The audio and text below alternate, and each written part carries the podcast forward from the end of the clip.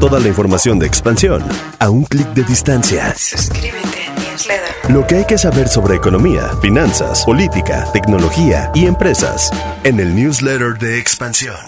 Entra a expansión.mx diagonal newsletter y date de alta para recibir diariamente las noticias más relevantes. Suscríbete a newsletter. Lo que pasa aquí y en el mundo. Newsletter de expansión. Que sea parte de tu rutina. Grupo Expansión. Las elecciones estadounidenses del martes 8 de noviembre dieron un pequeño respiro al presidente Joe Biden y con los resultados preliminares, los expertos ya colocan al expresidente Donald Trump como el gran perdedor. Los primeros análisis nos dejan ver que la avasalladora victoria que se pensaba tendrían los republicanos no ocurrió y que si bien se espera que la Cámara de Representantes esté dominada por ellos, también se prevé que en el Senado se tenga un mayor equilibrio de fuerzas. Para algunos expertos, la nota de estas elecciones es la baja influencia que tuvo Donald Trump en los candidatos que apoyó, mientras que la aplastante victoria del gobernador de Florida, Ron DeSantis, lo coloca como un claro contendiente por la candidatura republicana para el 2024. Pero, ¿cómo leer los resultados de estas elecciones? ¿Alcanzan a impactar en la relación México-Estados Unidos? ¿Podría este acomodo subir la presión a México en temas de violencia, migración y tráfico de drogas? De esto vamos a platicar hoy en Política y otros datos. Política. Y otros datos. Un podcast de Grupo Expansión. Política y otros datos. Buen jueves, bienvenidos a Política y otros datos. Hoy es 10 de noviembre del 2022. Soy Mariel Ibarra, editora política de Expansión. Gracias por acompañarnos en este nuevo episodio.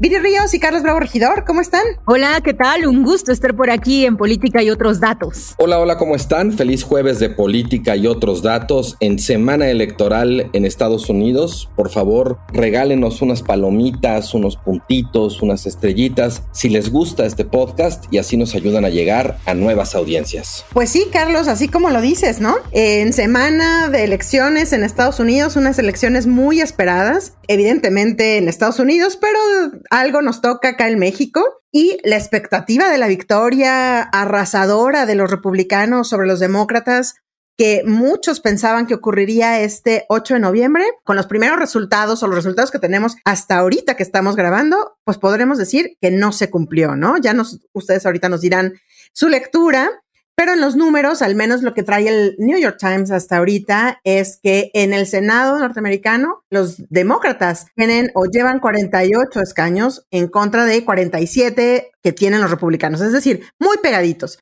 Y en la Cámara de Representantes son 198 republicanos contra 175 demócratas. Así es de que, Viri, ayúdanos a entender, a leer un poco estos resultados tempranos, pero que ya nos dan un panorama de qué es lo que se va a vivir en la política y en el Congreso gringo, de cara también a la elección que van a tener en el 2024. Bueno, lo primero, Mariel, sería resaltar que el tsunami rojo, es decir, esta victoria apabullante por parte de los republicanos que se temía, no sucedió. No sucedió ni siquiera la marea roja y ahora más bien lo que se ve es una correlación de fuerzas relativamente pareja en las dos cámaras, tanto en el Senado como en la Cámara Baja, en diputados, en legisladores. Ahora hay unos cambios que me parece importante resaltar. Eh, se reeligen republicanos en Florida, en Georgia, en Texas. De hecho, el gobernador que se reelige en Florida, de Santis, es conocido por ser el supuesto posible sucesor de Trump. We saw freedom in our very way of life, and so many other jurisdictions in this country wither on the vine.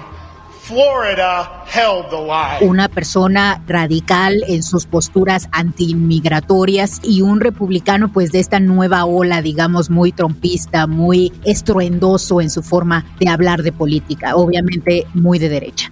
Otra cosa que yo resaltaría es lo que estamos viendo en el Senado. Había mucho temor de que el Senado dejara estar distribuido 50-50, como lo estaba que de hecho era 50-50, pero le daba un poquito de ventaja a los demócratas porque el voto de calidad se lo quedaba la vicepresidenta demócrata. Entonces, en ese sentido, quedaba la posibilidad de que el Senado fuera un poquito más demócrata. Lo que sucedió no es eso. Lo que estamos observando es que, como decías, Mariel, el Senado muy probablemente se incline a ser demócrata y la Cámara de Diputados se incline a ser republicana. Ahora, acotaría una cosa importante. Uno, no sabemos qué va a pasar hasta que tengamos los resultados de tres estados, Georgia, Nevada y Arizona. Y dos, hay dos demócratas, dos senadores demócratas que se han comportado prácticamente como republicanos. Me refiero a Manchin en West Virginia y también a Cinema en Arizona. Estas dos personas han bloqueado muchas de las iniciativas de Biden y de hecho han llevado a que se reformen de manera importante en favor de una agenda que es un poquito más republicana. Entonces creo que es muy importante también mencionar que a diferencia de México, en donde los partidos sí tienden a votar mucho en bloque, en Estados Unidos lo que observamos es que incluso dentro del Partido Demócrata hay una enorme diversidad ideológica. Y de pronto hay demócratas muy de izquierda, digamos como Casio Cortés o como el senador que fue elegido en Pensilvania, que no tienen nada que ver con pues estas personas que te comento en estados más rojos, ¿no? Entonces, bueno, terminaría diciendo que creo que la gran derrota de esta elección se la lleva Trump, muchos de los candidatos que Trump apoyó y que incluso estuvo yendo a algunos de sus mítines, pues terminaron siendo rechazados por el elector. Entonces, tal parece que el elector, pues sí se está eh, posicionando en darle el beneficio de la duda a algunos republicanos, pero no a los más trumpistas. Entonces, eso pudiera ser buenas noticias para un país como México. ¿Quiénes son con estos resultados, Carlos? ¿A quién podríamos poner como ganadores y perdedores con lo que tenemos ahora en la mesa? Mira, quizás otra manera de entrarle, Mariel Viri, es pues, tratar de poner un poco las tendencias que conocemos al momento en el que estamos grabando este podcast en perspectiva. Porque normalmente, salvo casos excepcionales que ahorita mencionaré, suele suceder que el partido del presidente pierde escaños en la Cámara de Representantes y en la de Senadores durante su elección intermedia. Estaba yo sacando un promedio hace rato. Y todas las intermedias, desde Nixon a Trump, en general, el partido del presidente pierde representantes y pierde senadores. En promedio, los presidentes pierden cuestión de 23 asientos en la Cámara de Representantes y 3 asientos en la Cámara de Senadores. Contra ese resultado, lo que tenemos en el caso de Biden es que Biden pues también pierde, pero pierde menos que el promedio. Biden todo parece indicar, si las tendencias que estamos observando ahorita en la página del New York Times se mantienen, Biden habría perdido 11 asientos en la Cámara de Representantes y 0 asientos en el Senado. Mantendría 50 senadores más el voto de calidad que tiene, en este caso la vicepresidenta, pues es como si los demócratas mantuvieran su mayoría, es decir, pierden la mayoría, la mayoría mínima que tenían en la Cámara de Representantes, pero sobrevive su mayoría mínima en el Senado y en términos comparativos, la verdad, es una derrota muy leve.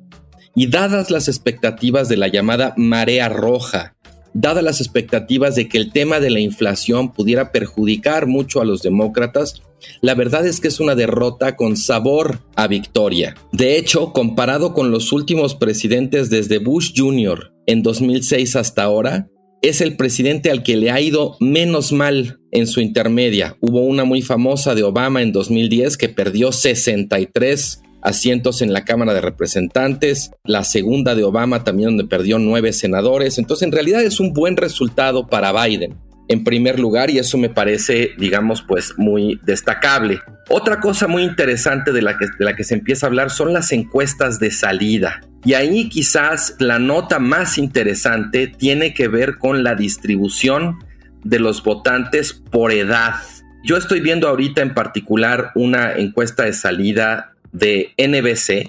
Y lo que es muy impresionante es la diferencia de votos a favor de los demócratas, sobre todo entre los electores menores de 30 años. Los electores entre 18 y 24 años, que constituyen más o menos el 7% del electorado, 61% a favor de los demócratas. Los electores entre 25 y 29 años, que son el 6%, 65% a favor de los demócratas. Lo que tenemos realmente es un electorado joven, muy, muy progresista. Desafortunadamente no son la mayoría del electorado y además no salen a votar en el volumen que salen otros electores, pero me parece una de las, digamos, de los datos más significativos, qué progresista o qué prodemócrata son los electores jóvenes en Estados Unidos. Y ya para cerrar este primer comentario, retomar algo que ya decía Viri sobre lo que está pasando al interior del Partido Republicano. Varios de los candidatos a gobernador en Pensilvania, en Michigan, en Arizona, que Trump salió a apoyar muy decididamente, pues todo parece indicar que pierden sus gobernaturas y en cambio otros candidatos republicanos que no estaban necesariamente siendo apoyados por Trump ganan. DeSantis en Florida, Brian Kemp en Georgia le vuelve a ganar a una de las figuras más importantes en este momento del Partido Demócrata, Stacey Abrams, lo cual quiere decir que dentro del Partido Republicano ya se empiezan a dibujar con más claridad caminos o grietas para, digamos, la supervivencia de cierto trumpismo a pesar o incluso en contra de Trump. Trump había alimentado mucho esta sensación de que iba a haber una marea roja. Había dicho que la noche de la jornada electoral iba a anunciar ya el lanzamiento de su campaña para reelegirse y cada minuto que pasa donde no sale a anunciarlo es un minuto que alimenta la percepción de que Donald Trump es el gran perdedor de esta noche, mucho más desde luego que Biden, porque su propio partido, pues sí, sigue siendo fuerte entre las bases, pero cuando las cosas se ponen apretadas, donde los republicanos necesitan cortejar al electorado independiente o moderado, no les va bien. Están teniendo un problema con Trump, que sigue siendo fuerte entre las bases, pero electoralmente empieza a mostrar que quizás es mejor tener otros candidatos en lugar de Trump. Oigan, perdón por el ruidero, pero mis perros están aquí escuchando. Claramente no están de acuerdo, me quieren arrebatar el micrófono, pero no se los voy a dejar. Exactamente, Carlos. Son muy, muy bienvenidos los perritos de Carlos, pero en esta vez vamos a darles un juguete para que se vayan un poquito más para allá. Oigan, pues a ver, en ese sentido, em, yo creo que justamente el gran perdedor es justamente Donald Trump, ¿no? Ya lo decías tú, Carlos. Pero no sé qué piensen de esto que se está configurando importante, que mientras Donald Trump pierde por toda la expectativa que había causado, esto que dices tú, Carlos, de relanzar o lanzar ya su candidatura para el 2024, al mismo tiempo tiene un desempeño brillante, ya lo decía Viri, Ron DeSantis, ¿no?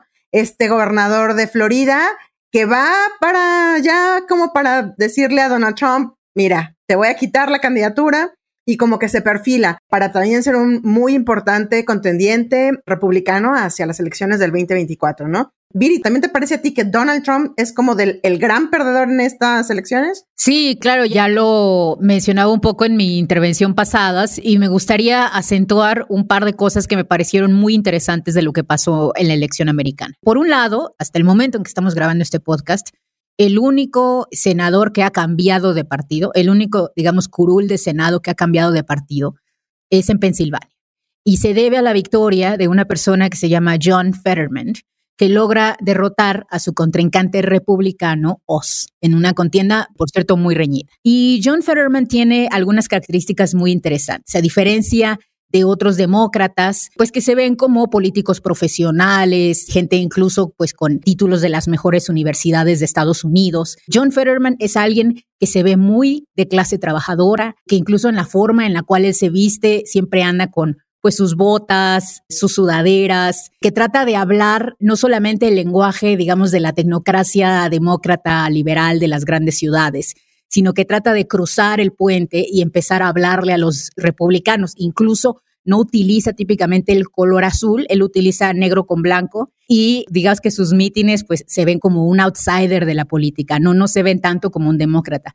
Y él logra ganar. Esto lleva a muchos demócratas a pensar que se tiene que cambiar el modelo de comunicación política dentro del Partido Demócrata para apelar ya no nada más a las ciudades y a las personas de alta educación, sino también a los trabajadores y sobre todo a estos grupos que han sido afectados por la política manufacturera de Estados Unidos. Uno de los estudios más interesantes que yo he visto recientemente de Estados Unidos muestra que en los municipios más afectados, no son municipios, pero le llaman counties, pero sería, digamos, el equivalente del municipio en México.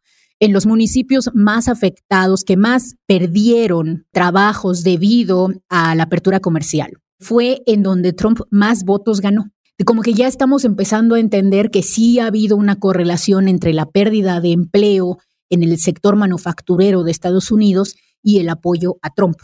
Obviamente no es una correlación perfecta y no podemos saber si es causal, pero pues candidatos como John Fetterman están tratando de apelar precisamente a ese electorado que de pronto se sentía que los demócratas habían olvidado. Otra cosa extremadamente interesante es que si nosotros vemos los mapas de Estados Unidos, es increíble la división rural-urbana. Las urbes se han convertido en lugares completamente demócratas, casi todas se pintan de azul, mientras que en los municipios rurales hay un apoyo pues muchísimo más republicano, pero no por poquitos. estamos hablando de diferencias 70, 30, 30, 70 en favor de un partido o en contra del otro. Y finalmente me parece algo adicional que yo agregaría es que a pesar de todas las tensiones tensiones en algunas ocasiones extremas que se han vivido en Estados Unidos por la elección. Recordaremos lo que pasó en el Capitolio, cuando pues incluso hay un intento probablemente de golpe para no reconocer los resultados de la elección que le dan la victoria a Biden. Pues al contrario de esa elección, al menos ahora se percibe que la jornada electoral se desarrolló sin graves problemas, no hubo cotas de violencia y se aceptó e incluso pasaron cosas que no nos esperábamos, por ejemplo, tenemos ya por primera vez en Estados Unidos a un congresista de la generación Z, una persona que nació en 1997, eh, pues un chavito. Tenemos también en Massachusetts a una gobernadora abiertamente lesbiana. Y en Oklahoma, pues también ya aparentemente llega y ganará un senador nativo americano por primera vez en la historia del estado. Oigan, pero a ver, tanto análisis y tanta política gringa, ahora sí que a nosotros qué? A nosotros en México, ¿qué onda? ¿Cómo nos pega o no nos pega estos resultados? Se había dicho a nivel, digamos, viéndolo de México hacia lo que sucedería en Estados Unidos, es que con esta llegada masiva de los republicanos que se esperaba, pues evidentemente en México iba a haber muchísima más presión en temas como migración, violencia, tráfico de fentanilo, el propio estado de la democracia que hay en México, ¿no? Los homicidios o la violencia en contra de reporteros, periodistas y defensores de derechos humanos. Todo esto que de pronto se ha vuelto uno de las piedras en el zapato en algunos momentos en la relación México-Estados Unidos. Con estos resultados que vemos, ¿qué esperamos de la relación en ambos países? Teniendo en cuenta en qué punto estamos ahora, evidentemente el tema de las negociaciones por el tema energético, pues evidentemente sí, un reclamo mayor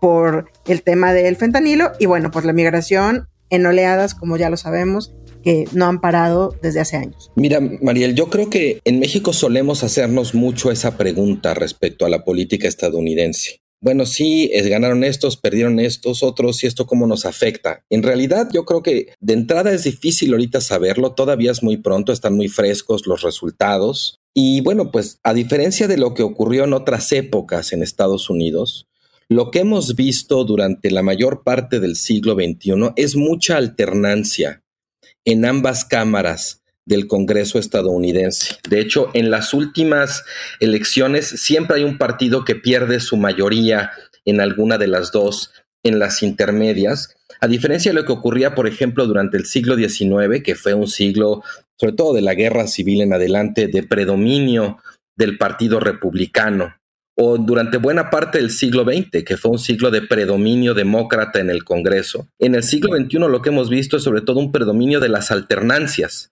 y que las mayorías son cada vez más reducidas. Entonces, yo creo que eso hace más difícil también de alguna manera estimar ese impacto sobre la relación bilateral, porque la relación bilateral además juega en muchas pistas que a veces pasan por el Congreso, a veces pasan por las gubernaturas, a veces pasan por la Casa Blanca, pero a veces pasan por muchos otros lugares. Cámaras empresariales, comunidades religiosas, comunidades, digamos, étnicas, la comunidad latina. En fin, hay un montón, digamos, de actores en la relación bilateral que hacen muy difícil, de alguna manera, definir con tanta claridad esto cómo va a afectar a la relación bilateral. Yo creo que en general, además, lo que vimos en esta elección en Estados Unidos es una sorpresa, porque había el intento de revertir, porque el intento exitoso de revertir Roe versus Wade, la protección que tenía el aborto a nivel federal, se esperaba que tuviera un impacto muy fuerte y realmente no parece haberlo tenido. La guerra en Ucrania tampoco parece haberlo tenido. El principal tema en la elección, todo parece indicar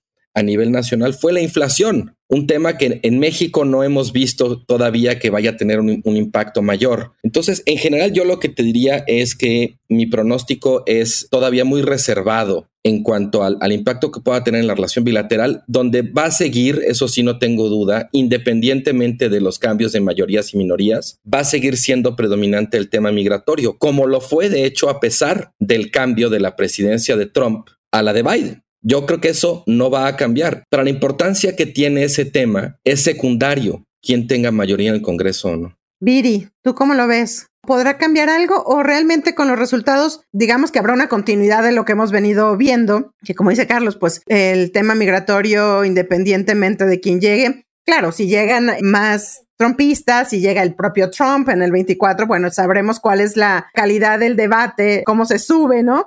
Pero realmente con Biden es que ha habido más, mucho más deportaciones, aunque digamos que el discurso sea mucho más bajito, es la retórica, ¿no? Pero tú cómo lo estás viendo? Bueno, creo que lo que mencionas es muy importante, Mariel. Yo incluso escribía hace poco una nota en donde yo mencionaba que Biden era más cortés, pero no por eso menos valiente.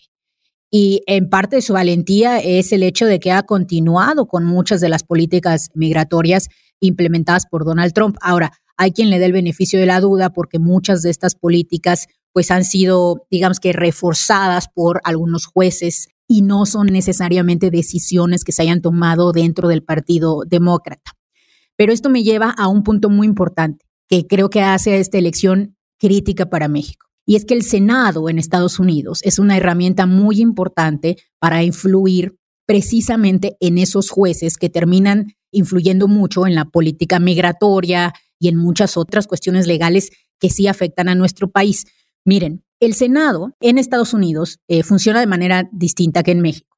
En Estados Unidos el Senado tiene la, digamos, el mandato de confirmar a los nominados judiciales que haga el presidente, Joe Biden en este caso, y también de aprobar jueces para tribunales de distrito, para tribunales de circuito y para el Tribunal Superior el hecho de que el Senado sea controlado por los demócratas, entonces implica tener una mayor influencia democrática también en otro poder, en el Poder Judicial. Y dentro del Poder Judicial es que se han tomado decisiones migratorias muy importantes. Recordaremos en el 2020, por ejemplo, fue la Suprema Corte la que decretó que Donald Trump había violado los procedimientos legales al cancelar DACA.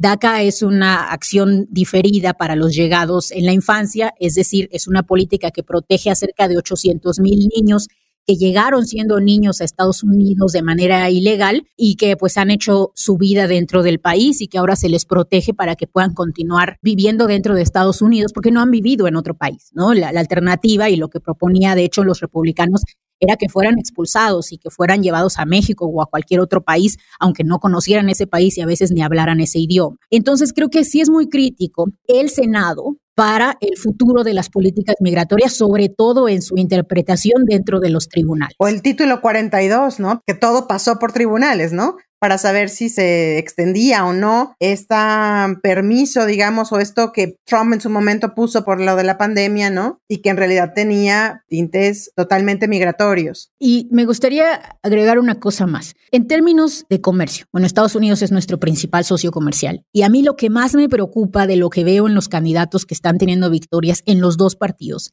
es que tal parece que ahora sí, tanto republicanos como demócratas se han puesto de acuerdo en un rechazo a la globalización y en una intención por, como ellos dicen, regresar los trabajos a Estados Unidos. Con eso se refieren a limitar la manufactura que se realiza en países como el nuestro, como México o, como China, y llevar esos trabajos a Estados Unidos. Incluso Joe Biden ha tenido pues muchas políticas muy nacionalistas y presume constantemente los supuestos eh, miles de trabajos de manufactura que ha creado dentro de Estados Unidos. Entonces a mí sí me preocupa que hay un como consenso bipartidista en donde, uno, no se repelen con la fuerza suficiente las políticas migratorias y dos, se rechaza el modelo de apertura comercial que tanto ha beneficiado a nuestra economía. Yo pienso que en un futuro vamos a tener que incluso repensar nuestro modelo económico y pensar qué vamos a hacer si realmente los trabajos de la manufactura pues se reducen en un país como México, en el Bajío y sobre todo en la zona norte. Se acaban los planes o se dañarían los planes que se tienen como para justamente hacer de esta parte de la frontera en México y Estados Unidos, pues la gran maquila pues que se tiene pensado para quitarle, digamos, presencia de China en el continente, ¿no? Pero vamos a ver. Justamente yo quería decir esto, o sea, yo creo que es ese movimiento o ese cambio del que estaba hablando Viri tiene que ver, digamos, con más razones que, digamos, simplemente una transformación ideológica. O sea, por un lado creo que hay un factor de política interna en función del cual los demócratas están tratando de dejar de ser vistos como el partido que se quedó defendiendo al libre comercio, cuando originalmente esos eran los republicanos, pero el cambio que introdujo Trump dentro del Partido Republicano supuso un rompimiento en cuanto a esa vieja tradición republicana de ser mucho más pro libre comercio que los demócratas. Cuando pasa eso, los demócratas se quedan un poco ahí como chiflando en la loma y ahora pues han tratado de moverse en esa dirección. Creo que hay un incentivo electoral muy claro porque pues sí, hay un viejo electorado demócrata que se fue con los republicanos, que se fue con Trump y que ahora los demócratas están tratando de cortejar de regreso. En segundo lugar, también está el tema del impacto tremendo que tuvo la pandemia y sobre todo por la vinculación con China en las cadenas de valor y todo este fenómeno donde pues Estados Unidos empieza a repensar si realmente le conviene de pronto tener esa relación tan estrecha y de tanta dependencia con China, con quien empieza a tener muchos problemas, muchas controversias comerciales y además bueno pues una competencia geopolítica cada vez más abierta. Ahí había, ahí creo que sigue habiendo, de hecho una muy importante oportunidad para México. Digamos, si esta es una ola antiglobalización como la que pareciera que está ocurriendo, no necesariamente tiene que significar una ola antirregionalización. Y México como parte de la región norteamericana con un tratado además que sobrevivió a la ofensiva trompista, pues de alguna manera está puesto para aprovechar este fenómeno que se va a llamar el nearshoring, ¿no? De tratar de acercar a Estados Unidos, digamos, los grandes procesos de manufactura, si no adentro de Estados Unidos, por lo menos mejor en Norteamérica, ¿no? El problema es que México no parece estar en una posición particularmente propicia para aprovechar esa oportunidad por sus temas de seguridad, por tema muy importante de energía, capacidad de generar suficiente energía para alojar toda esta nueva manufactura y en general pues el gobierno mexicano pareciera tener otras prioridades distintas a las de aprovechar esa coyuntura. Entonces, pues sí, de alguna manera, digamos, por esa vía, lo que estamos viendo es que en general la economía mexicana tendría que estarse de alguna manera preparando para montarse de alguna manera en, nuestra, en esta nueva ola y lamentablemente no lo está haciendo. Pues vamos a ver, vamos a seguir cómo terminan los números en estos próximos horas, días, en cuanto a la elección del pasado 8 de noviembre. Y bueno, un poco las consecuencias que tendremos que ya platicamos acá. Muchísimas gracias por acompañarnos hasta el final del episodio. No olviden activar el botón de seguir, la campanita de notificaciones y compartir si este podcast les gustó. Déjenos sus comentarios y críticas en arroba expansión política, arroba bajo ríos, arroba carlos arroba. Este podcast fue producido por Mónica Alfaro y Leo Luna. Cuídense mucho, nos escuchamos en el próximo episodio. Bye bye. Política y otros datos. Un podcast de Grupo Expansión. Judy was boring. Hello. Then Judy discovered chumbacasino.com. It's my little escape. Now Judy's the life of the party. Oh, baby, Mama's bringing home the bacon. Whoa. Take it easy, Judy. The Chumba life is for everybody. So go to ChumbaCasino.com and play over 100 casino style games. Join today and play for free for your chance to redeem some serious prizes. ChumbaCasino.com. No purchase necessary. Void where prohibited by law. 18 plus terms and conditions apply. See website for details.